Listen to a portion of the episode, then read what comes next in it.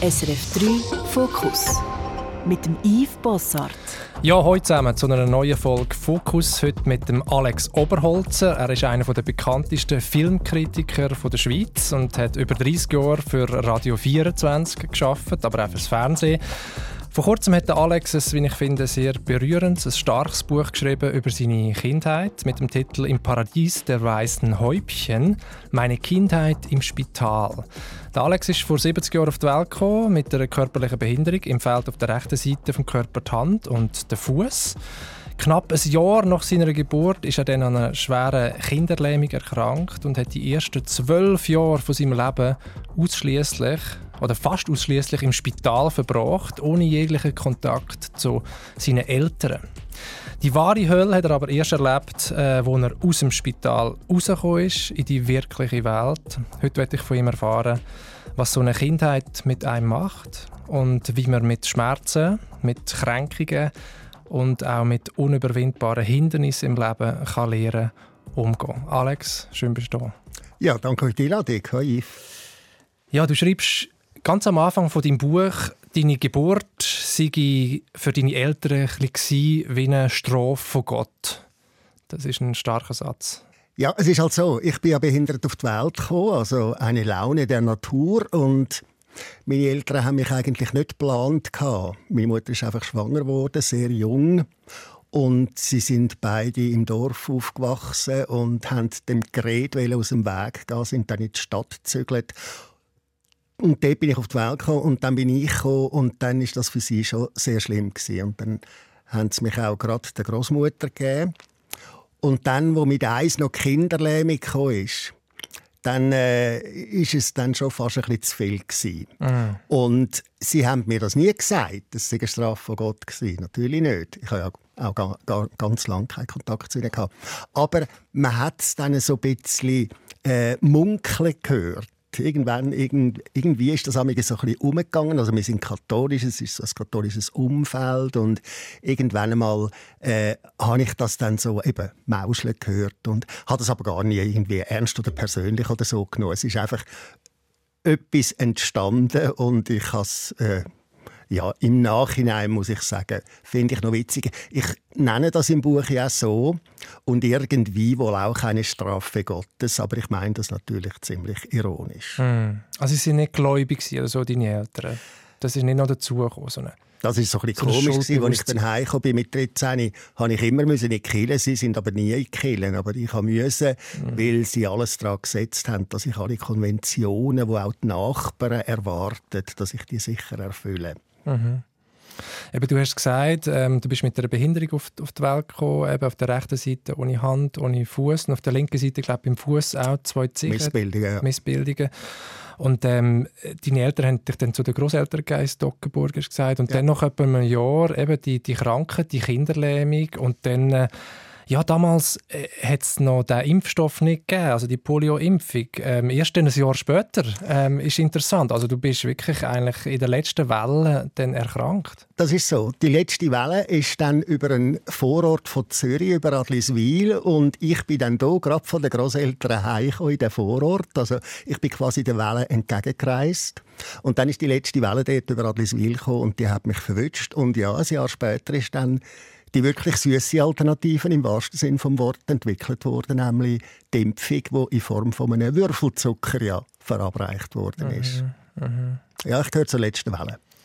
Das ist ja so, also meine, das zeigt sich an verschiedenen Punkten in deinem Leben. So das Tragische, auch der, der Zufall oder, oder das Schicksal oder wie man das nennen will, oder einfach so der, der, der harte Zufall. Also wenn man sich das vorstellt, was ist, wenn das ein Jahr später gewesen wäre, wenn du dort gewesen wärst und so weiter. Sind das Gedanken, die du dir machst oder wo, wo man versucht, möglichst nicht zu machen? Nein, ich mache das natürlich nicht, weil damals habe ich es gar nicht machen. Da bin ich noch viel, viel zu klein gewesen. Und äh, jetzt äh, bin ich genug vernünftig und genug alt, zum zu wissen, dass es nichts nützt. Also wem soll ich Vorwürfe machen? Soll ich das am Schicksal machen? Soll ich das am lieben Gott machen, an den ich nicht glaube? Äh, es nützt gar nichts. Und selbst wenn ich jemanden hätte, dem ich Vorwürfe machen könnte, es ändert ja nichts mehr daran. Es sind ja Fakten, die man muss akzeptieren muss. Und wenn ich etwas gelernt habe in meinem Leben, ist es das, dass man nicht Sachen nachtrauern oder negative Energien darauf verwenden, die nicht veränderbar sind. Man sollte Energien dort darauf verwenden, wo etwas noch veränderbar ist. Mhm. Das andere macht keinen Sinn. Heißt das, du hast deine Eltern auch nie konfrontiert und ihnen nie Vorwürfe gemacht? Nein, nie. Nein, Nein das habe ich auch nicht. Äh, ich habe das auch nicht können. Ich habe, wenn man die ersten zwölf Jahre nicht die lebt und dann heimkommt und eigentlich zu fremden Menschen geht, in einer Zeit, die sowieso auch für die Eigenentwicklung sehr schwierig ist. Ich bin ja da in der Pubertät, oder? Und ähm, ich habe nie Kraft gefunden oder Persönlichkeit gehabt, sie mit dem zu konfrontieren. Nein, das ist nicht gegangen. Mhm. Nein. Äh, ich hatte Angst vor, ich sie verletzen oder vor der Auseinandersetzung oder ich etwas aufwühlen und äh, das ist nicht möglich gewesen. Mhm. Gehen wir zurück in die Zeit, in die ersten zwölf Jahre in dem Kinderspital in Affolter am Albis, wo du dann hergekommen bist. Jetzt sind alles Langzeitpatienten gewesen, Kinder, etwa 60 Kinder, schreibst du in deinem Buch, auf drei Stockwerke verteilt, aus der ganzen Welt, aus allen Kulturen und Ländern. Also die meisten sind natürlich aus der Schweiz gekommen, eben die letzte Welle Kinderlähmungen sind fast ausschließlich Kinderlähmungen gewesen. Und dann sind ja auch aus dem Ausland sind ganz viele gekommen, weil schon damals hat das Spital offenbar äh, Privatpatienten gebraucht, die sich finanzieren. Mhm. Und du hast Lähmungen gehabt, also dein ganze linke Bein, dann fast das rechte Bein, fast ganz Bauch, Rumpf, Rückenmuskulatur und so weiter. Also sehr, sehr heftig. Und ähm, du sitzt jetzt auch im Rollstuhl und hast auch dort einen Rollstuhl gebraucht. Ihr sind aber eigentlich immer so ein bisschen rumgekrochen, schreibst du im Buch, auf dem Boden, oder? auf dem Boden rumgekrochen. Ja, so ist man am schnellsten vorwärts gekommen. Ich hatte zum Glück zwei starke Arme und mit denen habe ich den Körper einfach mitgeschleift. Und lustig ist ja, dass ich irgendwie zwölf Jahre gemeint habe, das sei der normale mhm. Fortbewegungsgang. Weil man hat nicht nur ich, sondern ich kann wirklich sagen, man hat also die Kinder haben die Schwestern nicht als ihresgleichen angeschaut. Oder die Schwestern sind einfach die Schwestern gewesen, die Ergotherapeutin die gewesen. Und äh, wir Kinder, wir sind die Krochen. Ja. Oder dann ein paar wenige haben einen Rollstuhl gehabt. Oder ein paar haben auch müssen mit Schienen lernen laufen. Die haben wir am meisten benitten, weil das hat denen am meisten wehgetan, weil sie die komischen Schienen gezwängt worden sind. Zudem sind sie nicht vorwärts gekommen. Und wir, die rumgekrochen sind, sind super schnell vorwärts gekommen. Und, und das Krasseste ist ja wirklich, ich habe es gesagt, du hast deine Eltern nicht gesehen, es hat ein Besuchsverbot gegeben. Einerseits haben wir das begründet mit so Bazillen und Viren und so weiter, die angeblich können betreut werden aber auch mit, mit dem Highway, wo das genau. kann auslösen kann. Genau. Man hat ihnen gesagt, es ist besser, wenn sie ihr Kind nicht kommen besuchen Eben erstens bringen sie Viren und Bazillen, zweitens züchten sie Highway. Und die Unterschichteltern, die haben damals schon an die Autorität oder damals noch an die Autorität der Mediziner geglaubt und haben gefolgt und sind ihre Kinder nicht besuchen. Und es hat aber andere Eltern gegeben, die haben nicht gefolgt und mit der Zeit haben wir andere Kinder herausgefunden, dass es offenbar behütete Eltern sind. Heute würde man sagen, eben Oberschichteltern, die haben sich das nicht gefallen lassen. Weil auf dem Parkplatz während der Besuchszeiten sind nur Jaguars und Oldsmobile und also so amerikanische Autos oder dann eben Jaguar, Mercedes, solche Autos gekommen. Das sind die Eltern, die sich das nicht sagen lassen haben. Die sind dann ihre Kinder besuchen, aber wir anderen Kinder haben die gar nicht benitten. Weil, wenn du einmal pro Woche oder eher pro zwei Wochen oder einmal pro Monat Besuch bekommst, dann lernst du die Eltern auch nicht richtig kennen dann hockst du immer mit zwei erwachsenen fremden Leuten an einem Tisch. Also wir haben die Kinder gesehen, wie sie stundenlang mit zwei fremden Leuten rumgehöckelt sind und sich gelangweilt haben. Derweil wir haben können auf dem Parkplatz das Auto anschauen oder können im Keller auf ein mhm. Steckis spielen. Wir haben es gar nicht benitten. Mhm, das war eure Welt und ist am Gartenhagen hast du sozusagen geendet. Aber hast, kannst du dich nicht an einen Moment erinnern, wo du gleich so etwas gespürt hast wie Heimweh? Oder die Frage zumindest, wie sind meine Eltern? Warum kommen sie nicht? Wie wäre das echt, das Leben außerhalb von dem Spital? Das habe ich mich überhaupt nie gefragt. Nein, nein. Es hat Highway gegeben Ich mag mich erinnern, es hat ein Kapitel im Buch, das heißt erste Erinnerung und das, kann aber nicht die allererste Erinnerung sein, weil ich kann mich ja schon in Wort fassen da, oder? Also ich habe offenbar schon eine Weile lang Highway gehabt. Aber das erste Mal, wenn ich mich daran erinnere, als Highway ist, wo wo ich wirklich einfach eine wahnsinnige Sehnsucht hatte nach meiner Mutter und dann habe ich angefangen brüllen und dann ist eine Schwester gekommen und hat gesagt, was hast du denn? Und dann habe ich gesagt, ich habe Heimweh. Und dann äh, hat sie gesagt, äh, ja, sie versteht das, aber äh, meine Mutter kann jetzt halt nicht kommen. Und dann habe ich sie gefragt, wo ist sie denn? Und dann hat die Schwester gesagt, ja, wahrscheinlich die Ich glaube, du wohnst in Zürich. Dann habe ich gefragt, wo ist denn Zürich? Und dann hat sie gesagt, ja, da außen in der Welt. Und dann habe ich gefragt, wo ist die Welt? Und dann hat sie mit der Hand zum Fenster ausgezeigt. Und dann habe ich dem Finger nachgeschaut und am Ende vom Finger, weit unten im Dorf, ist der Finger auf ein Haus gestoßen in meiner Fantasie, oder? Und dann habe ich gewusst, in dem Haus wohnt meine Mutter. Und dann, als die Schwester draussen war, habe ich einfach so laut, wie es gegangen ist, brüllt. Und es muss ziemlich laut gewesen sein, weil es sind etwa drei Schwestern miteinander ins Zimmer gesprungen gekommen und haben gefragt, was denn da los ist. Und dann habe ich gesagt, ja, ich habe Heimweh und meine Mutter wohnt dort unten und wenn ich genug laut brülle, dann hört sie mich und kommt vielleicht. Das ist meine erste Erinnerung und dort hatte ich Heimweh. Gehabt. Aber das vergisst man dann innerhalb, also in zwölf Jahren vergisst man dann das Heimweh. Ich habe meine Eltern nicht gekannt, als mhm. ich heimgekommen bin. Mhm. Kannst du ein erzählen, wie der Alltag ausgesehen hat in dem Spital, was sie gemacht haben? Weißt Therapie, du bist ja dann in der Schule, du musst Sachen müssen lernen und so weiter. Also unter der Woche von Montagmorgen bis Samstagmittag ist man voll eingespannt in einem Programm. Man hat äh, einen genauen Stundenplan gehabt, der war vollgefüllt. Vom Morgen am 8 Uhr bis zum Abend am 5 Uhr. Um halb sechs hat es dann die Nacht gegeben, um halb sieben war man im Bett. Gewesen. Und den Tag durch hat man alles gehabt. Schule, Physiotherapie, Ergotherapie, Schwimmen. Einfach, man ist die ganze Zeit von einem Ort zum anderen transportiert worden. Und über den Mittag, ganz wichtig, von halb zwölf bis halb drei, die sogenannte Ligi. Da haben wir aufs Bett liegen und ruhig, ruhig sein. Wahrscheinlich einfach, damit die Schwestern ihre Freistunde haben können abhaken oder Halb absitzen. zwölf bis halb drei? Jawohl, drei Stunden lang. Okay. Ja. Das ist langweilig wahrscheinlich. Das ist grenzenlos langweilig Grenzenlos, ja.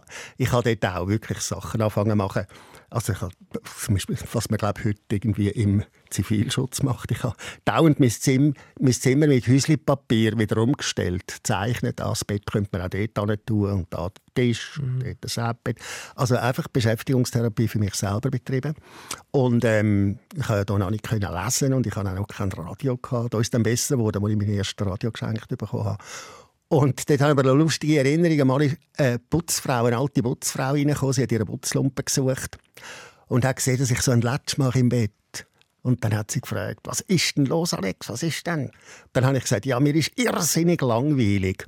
Und dann hat sie einen Satz gesagt, wo mich damals sehr verblüfft hat. Sie hat gesagt, los, Alex, du wirst noch das Leben lang an mich denken, weil später im Leben wirst du so eingespannt sein in einen Alltag. Du wirst froh sein, es wäre wieder mal langweilig. Und als ich 100% geschafft habe, dann später um vier Kinder hatte, ich sage dir, ich habe jeden Tag als Fräulein Ursula gedacht und den Satz.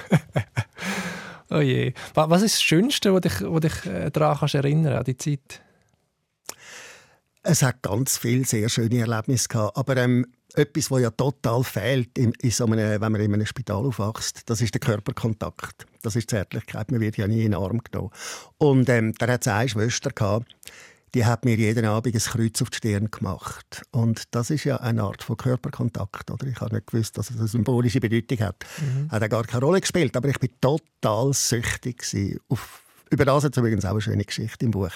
Das Kreuz auf der Stirn. Und so, es sind solche kleine Momente, die ganz viel haben können auslösen Und darum weiß ich auch so viele Sachen noch, so viele Details. Mhm. Darum sind so Erinnerungen geblieben, weil so kleine Sachen sind einem wirklich dann sehr, sehr nahe gegangen. Aber das zeigt ja auch, wie stark, wie stark der Mangel war. Oder weißt, die Sehnsucht nach Nähe, nach Berührung, nach ja. Kalten sein, oder? Wenn die so ein Kreuz auf die Stirn ist mit dem Daumen, eines im Tag.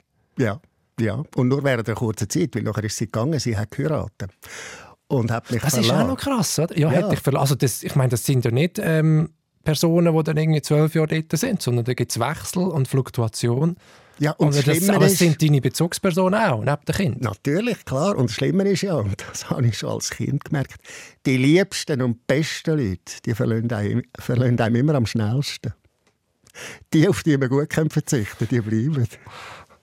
was, da musst du jetzt erzählen. Was, was sind so die schlimmsten Erinnerungen, wenn ich vorher nach, nach dem Schönsten gefragt habe? Ja, weißt, es gibt natürlich Schwestern, die gehen nie weg, die bleiben das Leben lang. Die werden dann immer älter und immer älter. Und ähm, also eine jetzt gehabt, die ist schon so alt gewesen, die hat dann so ein bisschen zittert und immer am Donnerstagmorgen ist uns ein Fingerpix gemacht worden, damit wir, äh, damit wir das Blutbild nehmen und schauen, ob die Kinder noch gesund sind oder ob da irgendetwas am Entstehen ist.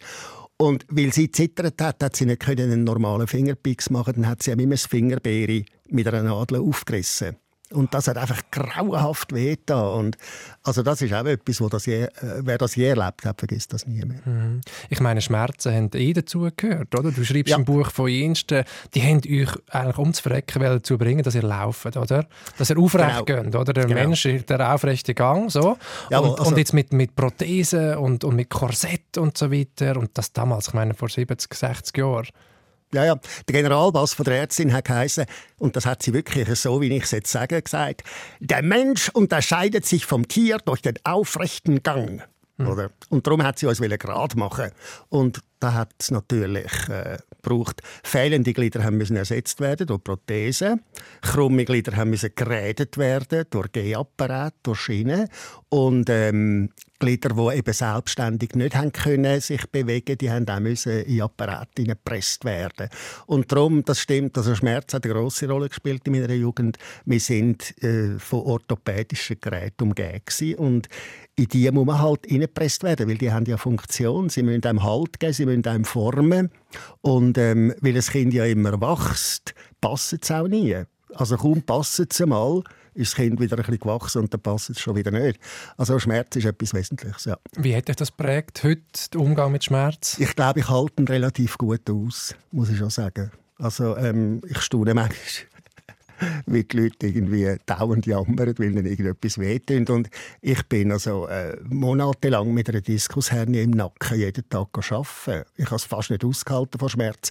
Habe aber aus äh, sofort dann auch herausgefunden, dass wenn ich nicht arbeite, wenn ich daheim bin und nichts mache, dann tut es mir viel mehr weh, als wenn ich etwas schaffe, weil es lenkt ja auch ab, mhm. oder?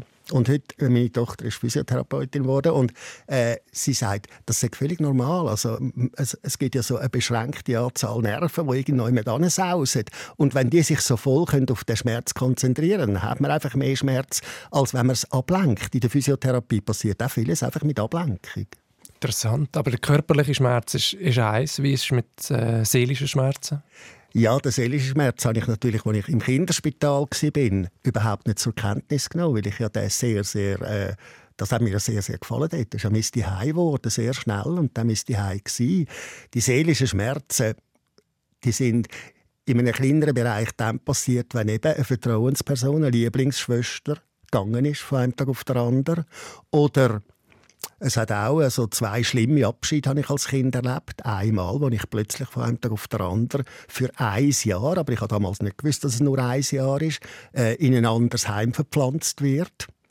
Und und dann natürlich das andere Mal der sehr grosse seelische Schmerz, den ich dann vom Kinderspital habe müssen, zu meinen Eltern zu ja. zwei wildfremden Menschen. Das ist riesig gewesen. und dann nachher das Einleben in dieser Welt, eben im Buch heißt «Die Hölle», das, Einwe das, das Einleben in dieser Welt, in der ich dann sehr schnell realisiert habe, ja Moment, äh, ich bin viel zu wenig schnell für die Welt, ich bin äh, stoßen überall, jeden Meter hat es ein Hindernis, eine Stufe, eine Treppe, ich komme gar nicht hin, ich mag das Tempo der Schüler und Schülerinnen nicht mitgehen. Ich bin eigentlich, wo ich bin, bin ich im Weg. Mhm. Und das als 13-Jährige festzustellen, ist hart. Über das reden wir jetzt gerne noch. Jetzt interessiert mich der Moment noch, wo du das Spital verlässt mit 12 und zu deinen Eltern heimgehst. In dein Daheim, in Anführungs- und Schlusszeichen. Weil das wahre Daheim war das Spital. Gewesen, oder? Das war genau. die einzige Welt, die du überhaupt kennt hast. Ja. Das einzige Normal. Du kommst jetzt heim und siehst deine Mami. Äh, wie war das? Gewesen? Ja, die Ärztin hat mich persönlich heimgebracht und hat mich mit ihrem Auto vor dem Haus parkiert und hat gesagt, ich gehe jetzt rufen, ich hole jetzt deine Mutter. Und dann kommt eine fremde Frau oben runter. Und dann sage ich ihr, ich mag mich noch genau erinnern, ich sage ihr, «Grüezi, Schwester Mami». Dann war sie baff und dann habe ich gefragt, wieso sind sie nicht weiss angelegt und wieso haben sie kein Hübli? Und dann hat sie gesagt, ich darf ihr «Du» sagen Und sie sagen keine Schwester, ich darf ihre Du Mami sagen. Und im Kinderspital hat es zwei Schwesterhilfen gegeben und eine Physiotherapeutin, die ich wahnsinnig gerne hatte. Und die haben mir irgendwann einmal gesagt, Alex, du darfst mit aussagen, aber nur, wenn es niemand hört. Also das sind ganz enge Freundinnen quasi mhm. von mir. Mhm. Und die habe ich wahnsinnig gerne gehabt. Und jetzt kommt so eine ältere, wildfremde Frau und sagt du darfst mit aussagen. Ich kann ihr gar nicht wollen aussagen. Hast du, hast du aber verstanden, was es Mami ist? Das schon, oder? Du, es hat auch Besuch gegeben und, und ich meine, mit zwölf hast du ein bisschen das Verständnis davon. Ich habe es theoretisch gewusst. Ich habe es theoretisch gewusst gewusst, ja, ja, klar. Aber ich habe mir gleich nichts darunter vorstellen. Mhm. Und ich habe auch, wo die anderen Kinder mit Besuch hatten, ich habe nie ich habe mir nie die Frage gestellt, habe ich echt auch eine Mami? Wer ist echt das? Die Frage hat für mich nicht existiert. Ist für mich heute auch nicht mehr nachvollziehbar. Mhm. Und weißt du, es ist interessant. Du schreibst im Buch, äh, einmal verlorene Zeit findet man nicht wieder. Und du hast Beziehung zu, zu deinen Eltern, aber auch zu den Geschwistern, ist nie wirklich gut gewesen. Du bist dort auch daheim nachher auch ein bisschen allein gewesen. Völlig ja, weil mir ist es nicht gelungen, eben meine Eltern zur Rede zu stellen die Sache zu thematisieren. Ich muss auch heute sagen, im Nachhinein, ich verstehe es auch. Meine Eltern sind überfordert gewesen, ich bin überfordert gewesen, meine Lehrerin damals ist völlig überfordert gewesen. Es ist für alle einfach nur ein Tabu gewesen. Man hat nicht darüber geredet, man hat einfach gehofft, dass es das Alexli irgendwie schafft. Weil die meisten von meinen Kollegen und Kolleginnen, die die gleiche Situation erlebt haben, vom Kinderspital nach einem Müsse heimzugehen, die haben das nicht geschafft und sind dann wieder ins Spital zurückgekommen. Ah, ja. ja, ich habe das leider erst viel, viel später erfahren und habe mich dann auch erkundigt, wie haben die denn das geschafft damals? Dann haben sie mir gesagt, dann habe ich ihnen Vorwürfe gemacht. Wieso haben sie mir das nicht früher gesagt? Ich hätte auch können in der VBZ die Hose bisseln oder in der Schule sagen, ähm, ich sage es jetzt nicht was, ja. aber... Ähm, in die Hose schießen. genau.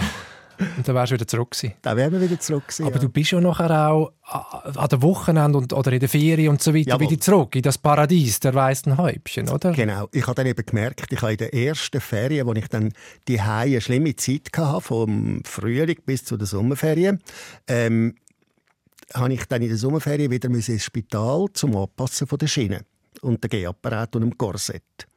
Und das sind die schönsten Ferien von meinem ganzen Leben. Und weil ich bin wieder zurück oder? Und dann habe ich noch gedacht, ich muss etwas machen, dass ich mehr in das Spital und habe dann die Schwester gefragt, ob ich nicht über das Wochenende auch könnte heimkommen. Dann hat sie gesagt, ja, pff, sie glaube nicht, sie wüsste nicht und hat sich dann erkundigt. Dann ist mir gesagt worden, ja, das können niemand beantworten, die Frage sei so noch nie gestellt worden. Mhm. Und dann äh, bin ich mich einfach über das Wochenende wieder ins Spital. Und von dem Moment an, wo ich immer im Laufe dieser schweren Wochen am Horizont das Licht hatte, vom Wochenende im Spital, ist die Woche für mich kein Problem mehr Mhm. Dann habe ich gewusst, ja gut, jetzt habe ich eine strenge Woche, gehe ich halt in die Schule aber am Wochenende bin ich wieder bei meinen Freunden und Freundinnen, bei meinen Kolleginnen und äh, bin in Affolter im Kinderspital. Ich musste einfach einen Transport organisieren, aber ich bin offenbar schon hier genug clever gewesen. Ich habe gemerkt, es gibt ja Eltern, die ihre Kinder in der Zwischenzeit auch gehen, abholen über das Wochenende. Und dann habe ich äh, irgendeinen Vater gefragt, fahren Sie durch Zürich? Dann hat er gesagt, ja. Dann habe gesagt, können Sie nicht schnell bei mir vorbeifahren und mich mitnehmen?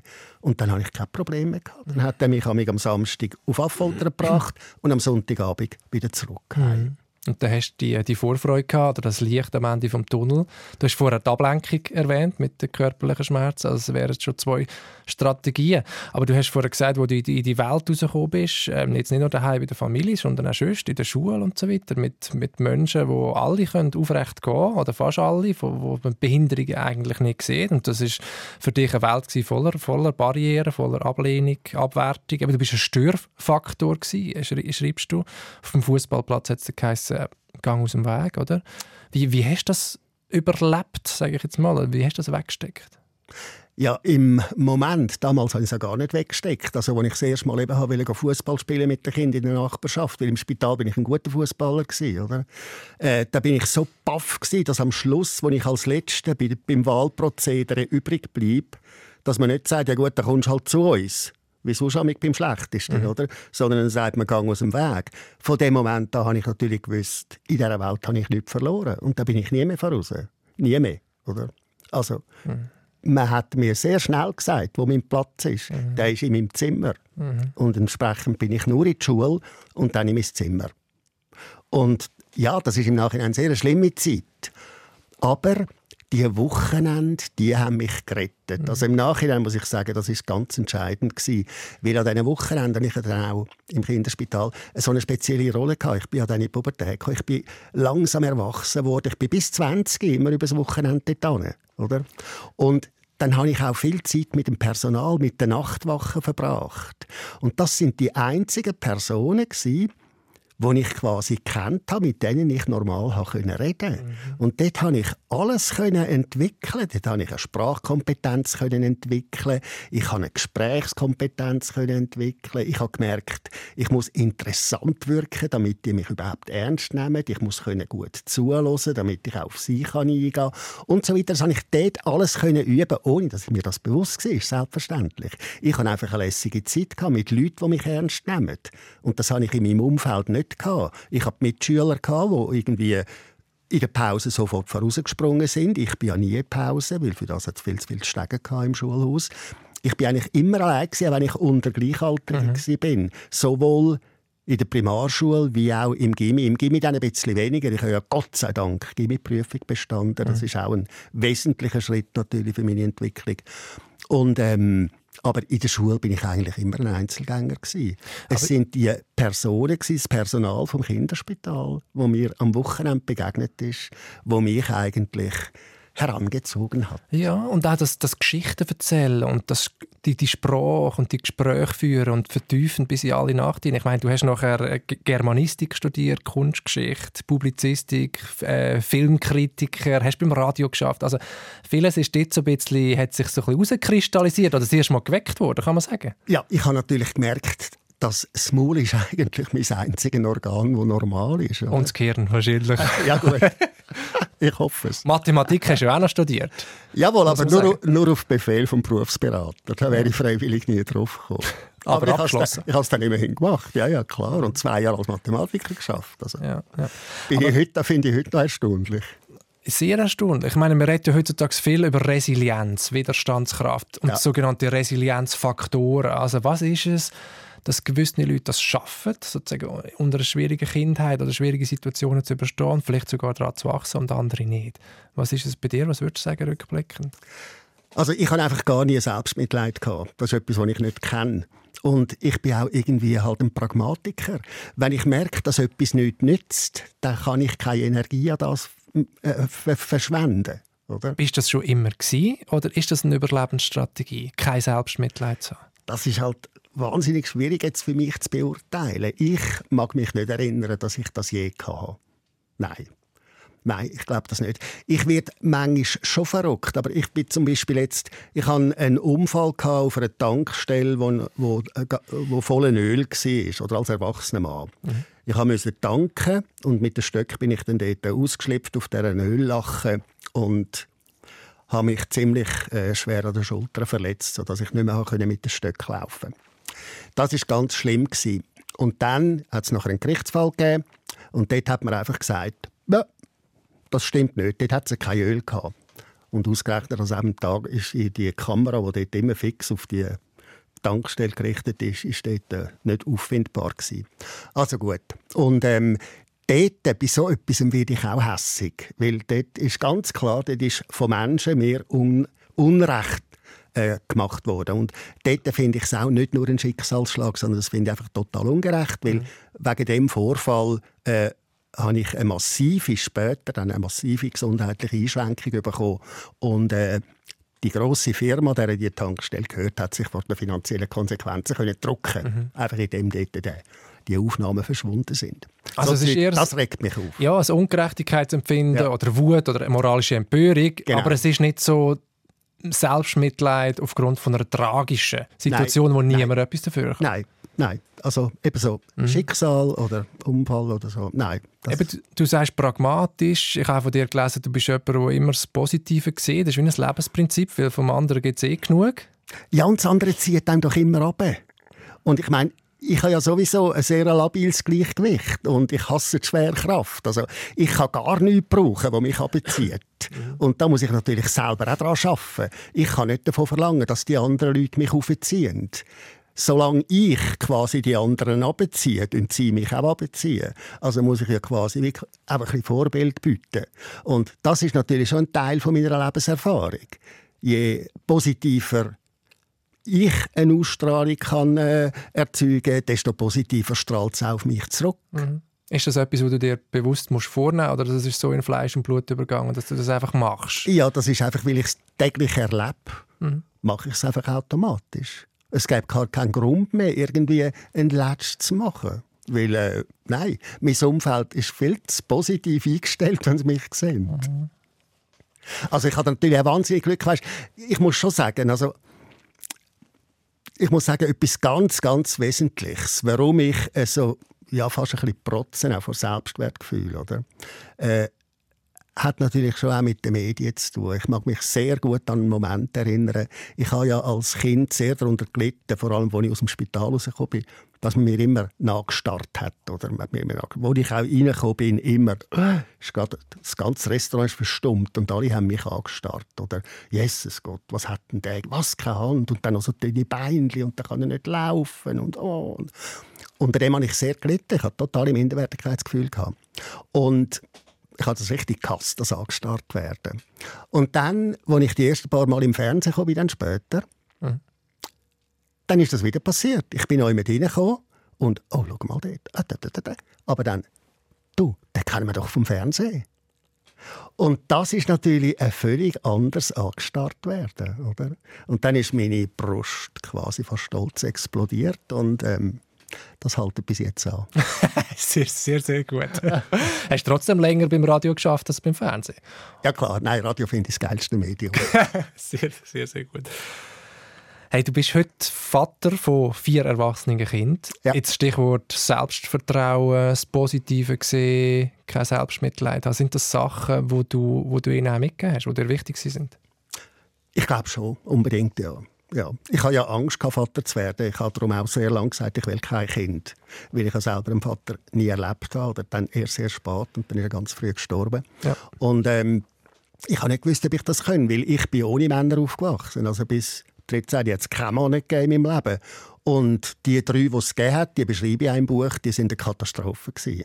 Darum bin ich auch so entsetzt, gewesen, wo die Krankenschwester, die mir das Kreuz auf die Stirn gemacht hat, das ich so gerne hatte, plötzlich eines Abends sagt, sie käme nicht mehr morgen. Und ich frage, warum nicht? Und sie sagt, sie heirate. Ich frage, was heisst heiraten? Sie sagt, sie lebe mit einem Mann zusammen. Ausgerechnet ich, mit ja, einem Mann? ausgerechnet. Ich frage, wie lange? Sie sagt, das Leben lang. Oh. Aber weißt du, was schön ist? aufgrund vom Buch hat sie sich gemolden. Nein, komm jetzt! Ja, sie ist 81 und meine erste Frage war, sind Sie noch mit dem Mann verheiratet? Oder sind Sie schon vergeben? Sind Sie noch zu haben? Sie ist noch. Also es hat sich gelohnt zu gehen. Das versöhnt mich mit dem Verlust. Hey, was für eine Geschichte. Nein, eben, ich habe gar nicht ein Kind wählen und dann, wie das ja so ist, dann wird man plötzlich Vater. Oder? Mit 33. Und dann habe ich gemerkt, das ist etwas wahnsinnig Schönes und ich glaube schon, ich bin ein guter Vater. Also meine Kinder sagen mir das und sie sind ja alle erwachsen und sehr selbstständig und sie, ich glaube, es stimmt schon. Also wir haben ein sehr gutes Verhältnis. Schön. Und ich meine, du hast das ihnen ja alles auch vorgelebt, nehme ich an, was wir jetzt darüber geredet haben. Und auch das jawohl. mit den Berührungen, das ist ja ein ganz zentraler dass Punkt. Ich das hab, jawohl, dass ich das habe können geben, das erstaunt mich auch, weil das habe ich ja selber nicht erlebt. Mhm. Und ähm, ich habe es auch ab und zu immer wieder ein bisschen gefragt und so, und sie haben gesagt, doch Papa, das hast du uns können geben und das freut uns auch sehr. Und etwas, was sie nie haben müssen, wo ich sehr, sehr darunter gelitten habe als Kind, auch über das gibt es ein Kapitel im ein unappetitliches Kapitel im Buch. Das Kapitel heißt Essen und uns ist als Kind immer gesagt worden, du musst aufessen, du musst groß und stark werden. Und wenn jemand nicht stark wird, dann sind das die Kinder von dem Kinderspital mit Kinderlähmung. Oder? Und das ist also ein Satz, den all meine Kinder nicht ein einziges Mal gehört haben. Sie haben nie müssen aufessen. Und du isst ja, du, alle gross und stark geworden. Du isst den Teller heute noch nicht auf, habe ich gelesen. Ja, das ist so eine Nachwirkung. Weil immer hast müssen. Ich, ich kann es nicht. Ich kann nicht, jawohl. Es gibt so Ticks, die man hat. Bei mir ist jetzt das eine, ich kann nicht aufessen. Weil das Essen so schlimm war, auch dort im Spital. Oder? Ja. Mm. Und ich hasse Brösmeli. Das ist auch das klinische Aufwachsen. Mm. Hey, ich werde mit dir noch ein bisschen auf unsere Gesellschaft schauen. Wir haben den Moment angesprochen, wo du in die Welt kommst und Ablehnung erfährst und Barrieren erfährst. Jetzt ist heute vieles, viel Dreht von Inklusion, von Gleichstellung, von Menschen mit Behinderung, von Barrierefreiheit. Ähm, in der Schweiz gibt es eine Behindertenpolitik 2023 bis 2026. Dort schaut man verschiedene Sachen an. Arbeit, Wohnen, Dienstleistungen, Partizipation. Es hat letztes Jahr eine erste Behindertensession im Parlament. Äh, 2014 hat die Schweiz die UN-Behindertenrechtskonvention ratifiziert ratifiziert. Als wie eine weit, der letzten Länder. So, wie, wie weit sind wir wirklich? Ja, wir sind natürlich im Vergleich zu damals schon sehr, sehr weit, ja, aber wir sind gleich noch nie nicht. Also ich sage es immer noch, die Schweiz ist, was Inklusion anbelangt, ein Entwicklungsland. Ein Entwicklungsland? Ja, klar, natürlich. Egal über welche Grenzen ich gehe ins Ausland, es wird, mein Leben wird viel, viel einfacher. Das ist es so. Und fortschrittlich ist so ein Land wie Spanien zum Beispiel. In Spanien fühle ich nicht, dass ich behindert bin, obwohl jetzt Spanien nicht viel, viel reicher ist als die Schweiz, habe ich immer gemeint, oder?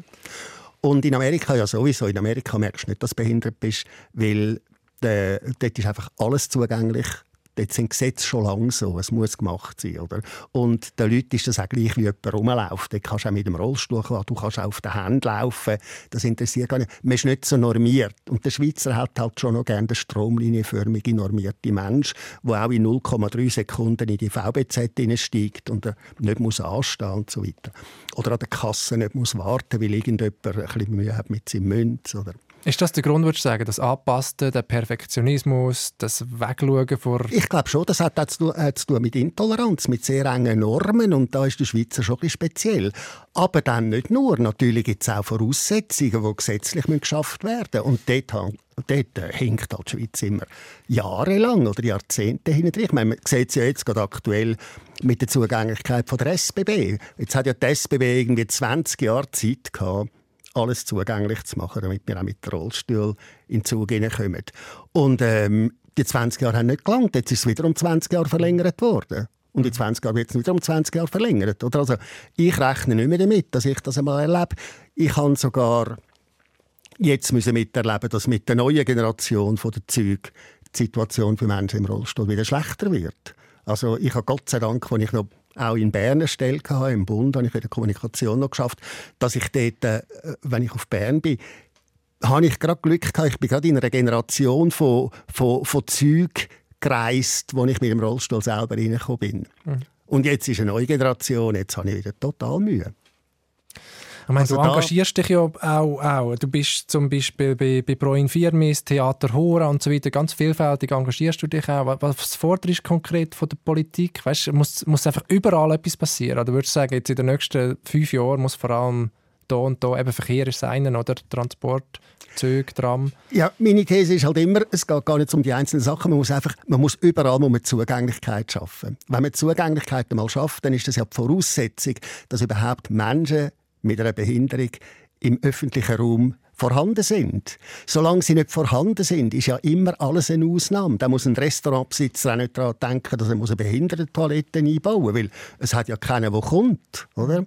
oder solange man nicht automatisch, wie, wie man französische Untertitel oder deutsche Untertitel bei einem Film ansetzt, solange nicht automatisch immer eine Gebärdendolmetschung, einfach als vierte Landessprache oder fünfte, ähm, bei jedem Vortrag oder bei jeder, bei jeder Sendung auch in den Medien ähm, selbstverständlich ist, solange ist es immer etwas Spezielles. Und solange etwas Spezielles ist, ähm, denkt der Schweizer dann sofort an Kosten. Oder? Also heute ist kein Schweizer mehr gegen Inklusion. Es sind alle für Inklusion. Aber wenn man ihm aufzeigt, wie viel das es kostet, mm. dann ist er gerade dagegen. Mhm. Oder? Mhm. Das braucht es ja eh niemand. Also es fehlt Ressourcen, aber es fehlt auch das Bewusstsein. Und ich meine, das hängt ja auch zusammen. Äh, je weniger Leute dann mit Behinderung in der Öffentlichkeit sind oder in den Restaurants sind, desto weniger sieht man, dass etwas fehlt. Das Bewusstsein kann gar nicht entstehen. Es entsteht bei allen Leuten erst in einem gewissen Alter. Dann merken sie plötzlich, oha, wäre eigentlich schön, wäre sie jetzt schon zugänglich. Mhm. Weil es trifft ja alle, alles. Also darum sehe ich uns immer als Vorreiter all die, die jetzt so für Zugänglichkeit und Inklusion kämpfen, die machen das nicht für sich oder für Menschen mit Behinderung. Die machen das für die Gesellschaft. Weil heute, wo alle Menschen ja immer, immer älter werden, werden alle immer eingeschränkter. Es sind alle froh, oder? Wenn's mhm. eben, früher haben wir ja noch fünf Tritte auf in einen Zug oder in ein Tram oder in einen Bus. Ich mag mich gut erinnern, als Student habe ich mich sehr sozialpolitisch eingesetzt. VBZ muss zugänglich werden für Rollstühle. Und da hat damals die VBZ gesagt, das ist nicht möglich. Dann habe ich einen Freund, der auf Amerika ist, und der hat gesagt, du, in Amerika ist alles zugänglich. Dort fährt man einfach mit einem Rollstuhl in einem Bus rein, mhm. wie nichts. Mhm. Und, äh, und, und in Zürich hat man gesagt, das ist gar nicht möglich, ist technisch nicht möglich. Und so weiter. Und das war vor 60 Jahren gewesen, oder 50 Jahren. Also, mhm. also lauter so Sachen. Es, es liegt am Willen, es liegt am Bewusstsein und solange wir nicht einfach daran teilnehmen, solange äh, kann das Bewusstsein nicht entstehen. Aber es ist nicht nur das, dass wir quasi Vorreiter sind für euch, die ja mal älter werden und dann dankbar sind, wenn eben die Zugänglichkeit gewährleistet ist. Ich glaube auch, dass durch das, dass wir eben nicht alle Sachen so optimal erfüllen. Also eben in, in 0,3 Sekunden in den Zug eingestiegen sind oder irgendwie nur 70 cm brauchen, damit wir irgendwie durch den Eingang durch in das WC kommen. Ähm, ich glaube, durch das, dass wir eben immer ein bisschen äh, Selbstverständlichkeit in Frage stellen, durch das zerstören wir ja auch den, den Traum von euch, ich sage jetzt euch, oder? Den Traum von der Gesellschaft, alles sei möglich, alles sei machbar. Und der Traum, der tut ja eine Gesellschaft auch wahnsinnig unter Stress setzen. Total. Oder? Total. Wenn du es nicht schaffst, ja, bist du selber schuld. Dann bist du selber schuld, genau. Ja. Und darum denke ich eben, eine Annäherung von diesen beiden verschiedenen Welten ist eben gegenseitig etwas sehr, sehr Wertvolles. Die Gesellschaft merkt, oh doch, wir sind nicht so vollkommen, oh wir sind doch auch ein bisschen verwundbar. Also sie stellt sich dann plötzlich die interessanteren Fragen und wird, bin ich davon überzeugt, lebenswerter. Und wir profitieren, dass wir einen Zugang haben zu dieser Gesellschaft. Sehr interessant. Also auch das Stichwort ist Demut oder Unverfügbarkeit, Schwäche und so weiter. Richtig, Grenzen richtig, sehen und richtig, nicht einfach der American richtig. Dream, wenn du nur wirklich genau. willst, dann schaffst du es auch. Wir müssen mit dem leben, oder? Und ihr habt halt zum grossen Teil noch Angst, wenn ihr das seht. Verständlich. Mhm. Aber nur weil ihr es nicht kennt. Mhm. Leute, die mich kennenlernen, sagen plötzlich, du, ich habe mir ehrlich gesagt bis jetzt unter Behinderten schon immer etwas völlig anderes vorgestellt. Dann denke ich, ja. Selber schuld. Ja. Alex, lass uns noch einmal zurückgehen in die Vergangenheit. Wir kommen dann noch einmal in die Gegenwart. Du als junger Erwachsener, du hast gesagt, das Gimmi-Prüfung geschafft, das war ganz entscheidend. Gewesen. Gesehen, dass, dass der Kopfgrips auch deine Stärke ist, das Reden, das Geschichten erzählen und so weiter. Du hast dann trotzdem, dass du eher so ein narrativer Typ bist, hast dann Mathe, Mathematik studiert, wie der Berufsberater dir das vorgeschlagen hat. Hast dich aber gelangweilt, dann auch als Computerprogrammierer geschafft.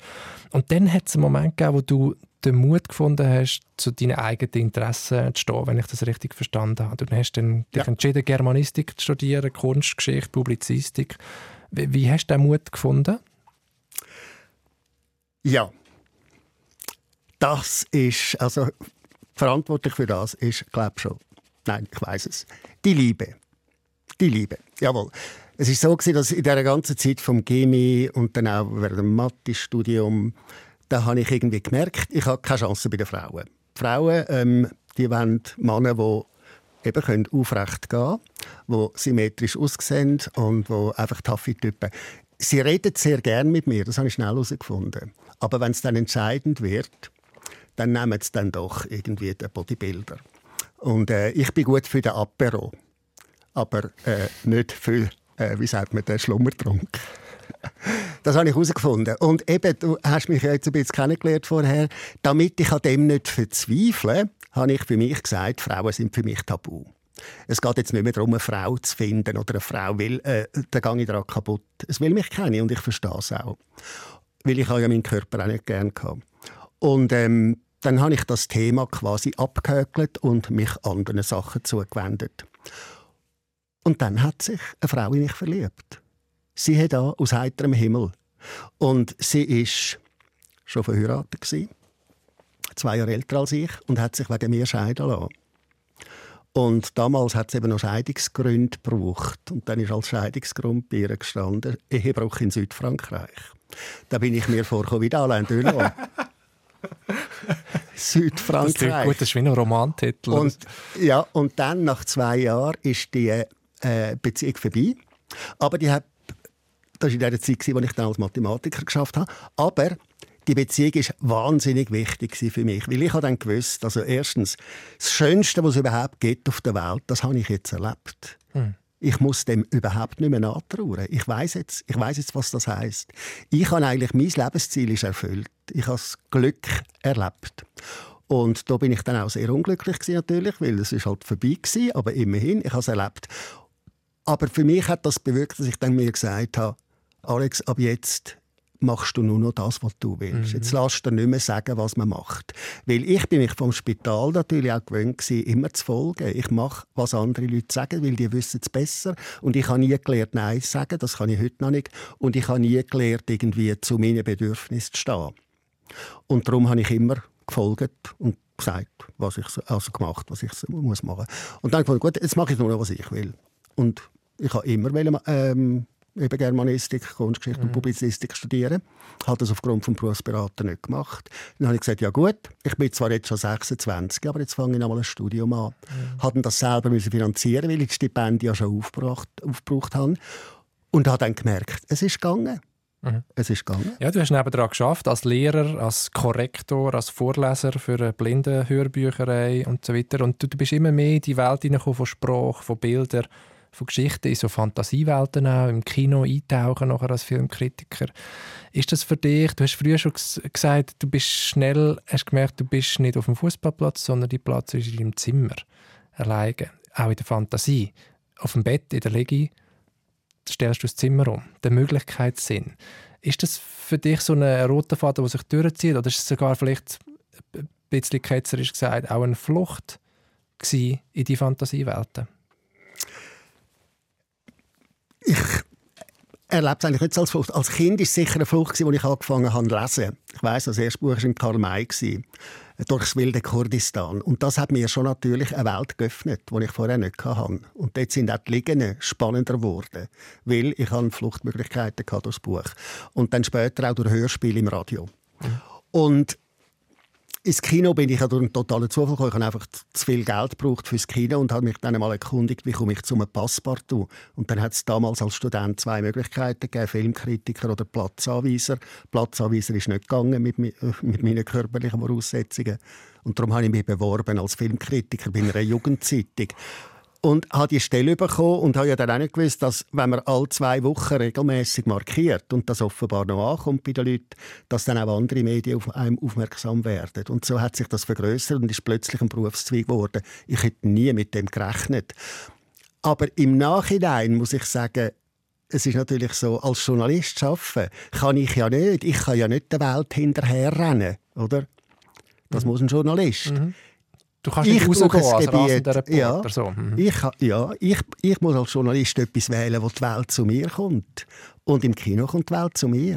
Aber das habe ich erst im Nachhinein irgendwie so mir zurechtgelegt, dass es eigentlich da sinnvoll ist. Mhm. Mhm. Du hast äh, nachher jahrzehntelang als Filmkritiker geschafft. ich habe es am Anfang gesagt, für Radio 24, aber auch die legendären Movie Talks auf äh, Star TV zusammen mit dem Wolfram Knorr. Genau. Wir können uns alle noch erinnern, die sind wirklich Kult, Kult gewesen. und das, die haben kürzlich auch einen Preis bekommen für das, den Gräulichen Kulturpreis. Ihr macht die Gespräche immer noch im Rahmen von der Bernard Matinee, einisch im Monat im Bernard Theater in, in Zürich, wo der Moritz Leuenberg lang Gastgeber war. Genau. Ähm, ich habe gelesen, dein erster Film, eben, du erzählst das jetzt so nicht, du bist per Zufall zum, zum Film gekommen, um Geld zu sparen. ähm, aber deinen ersten Film hast du eigentlich schon im, im Spital gesehen. Und das ist eine rechte Abenteuergeschichte. Du bist dort so ein bisschen ja. ja, genau. ins Altersheim über an einem Filmabend und bist dort äh, Heidi den Film Heidi schauen? Ja, das stimmt. Ja. Ich habe gehört, wo zwei Schwestern darüber reden, dass Zabig im Altersheim, das ist etwa 50 Meter neben dem Kinderspital, ist ein Altersheim gewesen. und äh, dass dort der Film Heidi laufe. Und das hat mich, das Gespräch hat mich so wahnsinnig fasziniert. Und dann habe ich äh, gedacht, ja, ich will, ich will das auch, ich will auch schauen, was ein Film ist und was es ist, so eine Geschichte. Und ähm, dann meine Schwester gefragt, ob ich das darf. Und die hat natürlich die Hemd verworfen. Und dann bin ich die Oberschwester gefragt. Ich habe dann mal gedacht, für was gibt es eigentlich eine Oberschwester? Die sitzt immer nur im Büro, niemand weiß, was die macht. Aber wenn sie schon so heißt, ist sie vielleicht wichtiger als meine Schwester. Also frage ich die. Und bei sie gefragt, hat sie auch gesagt, nein, das geht nicht. Und dann bin ich wieder vor der Tür, ganz traurig, und habe angefangen zu brüllen. Und wo die Oberschwester eine halbe Stunde später aus dem Büro kommt und mich brüllen sieht vor ihrem Büro, fragt sie, was ist denn los? Dann habe ich gesagt, ja, ich will einfach den Film schauen, das wäre so wichtig. Und dann hat sie mir die Erlaubnis gegeben, allerdings mit der Einschränkung, es sei nicht, weil ich brülle. Das ist dann wichtig. Mhm, ganz wichtig. Ganz wichtig. Und dann bin ich ganz allein mit dem Rollstuhl ins Altersheim und habe das gesehen. Und das hat mich emotional schon total überwältigt. Oder also so als, ich weiß nicht, acht bin ich vielleicht oder sieben. Äh, so eine Geschichte von zwei, von anderen Kindern. Und dann ist ein Kind auch noch im Rollstuhl. Und dann geht der Rollstuhl noch den Berg durch ab. Und dann kann es plötzlich wieder laufen. Also ich habe nicht mehr gewusst, wo meine Sinn stehen. Und dann ist das Abenteuer aber weitergegangen, weil ich dann in der Nacht wieder mit dem Rollstuhl zurück und habe dann gar nicht gewusst, wie kommt man in ein Spital, das verschlossene Türen hat. Ich bin ja noch nie vor verschlossenen Türen gestanden bis dort. Und habe nicht gewusst, was eine Hausglocke ist und habe auch keine gesehen. Und, und habe dann müssen warten, bis die Nachtwacht zufällig einmal an der Tür vorbeigelaufen ist. Dass du wieder reinkommst, eine ja. riesige Geschichte. Und heute schaffst du nicht mehr als äh, Filmkritiker, du bist pensioniert. Ähm, wie oft bist du gleich noch im Kino?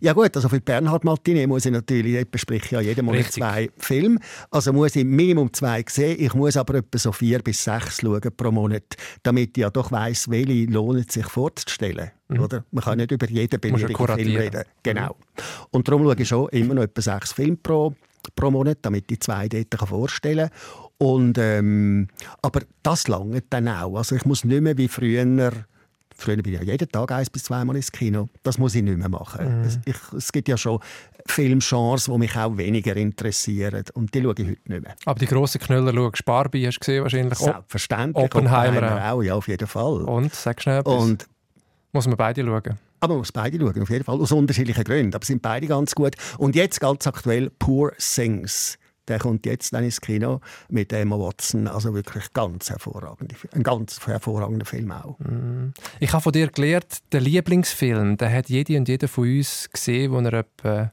20 ist. Ah, das sind 18, 18 bis 22. Wieso so. weißt du das? Ja, siehst, ich habe recherchiert. Und zwar, weil dort das Herz und die Seele noch frisch sind, habe ich gelesen von Richtig, dir. Ja. Ähm, das finde ich mega interessant, weil es stimmt für mich auch. Ja, es stimmt für fast alle. Kannst du Umfragen machen? Ja. Und was ist es bei dir? Der liebste, der liebste Film, der dir ans Herz gewachsen ist? Weil ich ein Spatzünder bin, durch dass ich eben so lange im äh, Kinderspital war, durch das ist bei mir ja alles ein bisschen irgendwie verspätet. Durch das habe ich ihn nicht mit 18 gesehen, sondern mit etwa 27. Mhm. Und zwar eben, nachdem meine erste grosse Liebe auseinandergegangen ist, da habe ich als Film gesehen, ein Film, den niemand kennt, «L'année dernière am Marienbad» von Alain René. Und als ich diesen Film gesehen habe, irgendwie in einer Nocturne ist der gelaufen, habe ich gewusst, der Film versteht mich. Das mhm. ist der einzige Film, also das einzige Wesen äh, auf der Welt, das mich versteht. Wenn ich heute den Film anschauen würde, das mache ich natürlich nicht, mir zu lieb, wäre ich wahrscheinlich entsetzt. Was machst du nicht mehr? Nein, das mache ich nicht, nein. Nein, ich weiß, es gab bei anderen Filmen so, weißt, es gibt ja andere Filme, die ich früher wahnsinnig gerne hatte. Ich bin zum Beispiel ein großer Fan von Antonioni. Und dann hat es letztens eine Retrospektive gegeben und ich habe gewusst, ich kann alle Filme schauen, um quasi meine Jugend wieder aufzufrischen. Mhm. Ich habe einen geschaut und dann abgebrochen. Weil, äh, es zerstört, es zerstört eine Erinnerung, eine Illusion. Man hat sich selber weiterentwickelt, die Filmgeschichte hat sich weiterentwickelt. Ja, klar. Es ist nicht mehr vergleichbar. Ganz ein anderer Blick und das Sehempfinden. Und das ist wie man, wenn man Wein heimnimmt aus der Ferien und daheim aufmacht und trinkt. So exakt, schlecht ist das. Exakt. Alex, wir sind leider, leider schon am Ende von dieser, von dieser Stunde fast. Wir, können noch, wir haben noch Zeit für ein Musikstück und du hast zwei schöne mitgebracht. Du musst dich aber für eins entscheiden und das sind äh, Konzerte, ich glaube die ersten Konzerte, die du überhaupt gesehen hast. Welches willst du noch hören zum Schluss oder abspielen? Also es haben beide ihre Geschichte, aber abspielen wird die «L'Aigle Noir» von der Barbara. Das machen wir sehr, sehr gern. Äh, zuerst aber mal danke herzlich für das schöne, offene Gespräch, mutmachende Gespräch. Danke, dass du da bist, Alex. Ich danke dir, Yves. Vielen Dank. Ja, die ganze Sendung Fokus mit dem Alex Oberholzer findet ihr wie immer äh, online auf srf.ch audio und überall dort, wo es Podcasts gibt. Mein Name ist Yves Bossart. Schön, dass ihr dabei gewesen und bis bald.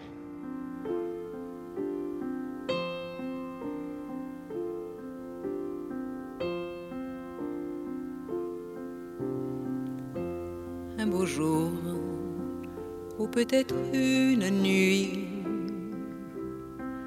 près d'un lac, je m'étais endormi quand soudain, semblant crever le ciel et venant de nulle part, surgit un aigle noir lentement les ailes déployées. Lentement, je le vis tournoyer.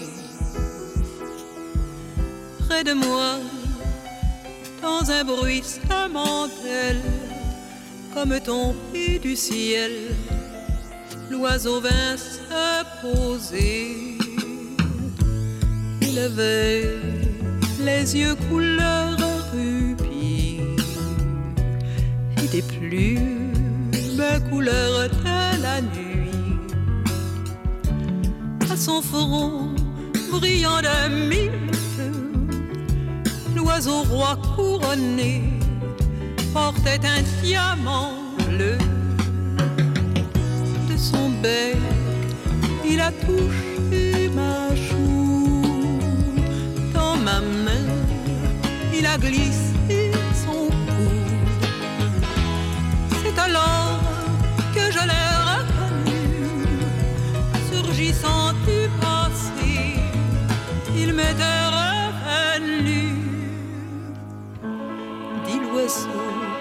on dit emmène-moi, retournons au pays d'autrefois, comme avant, dans mes rêves d'enfant, pour cueillir en tremblant des étoiles, des étoiles, comme avant, dans mes rêves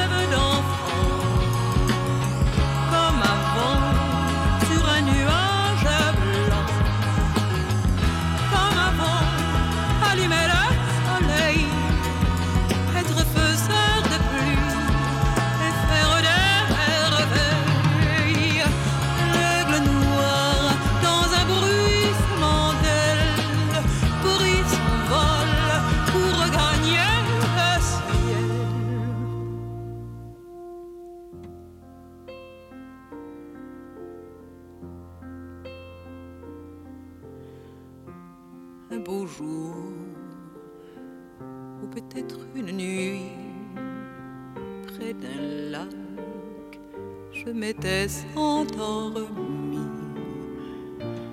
Quand soudain, semblant crever le ciel, et venant de nulle part, surgit un aigle noir. Un beau jour, où était-ce une nuit? Près d'un lac, je m'étais endormi. Quand soudain, semblant le ciel, et venant de nulle part, surgit un aigle noir. Un beau jour,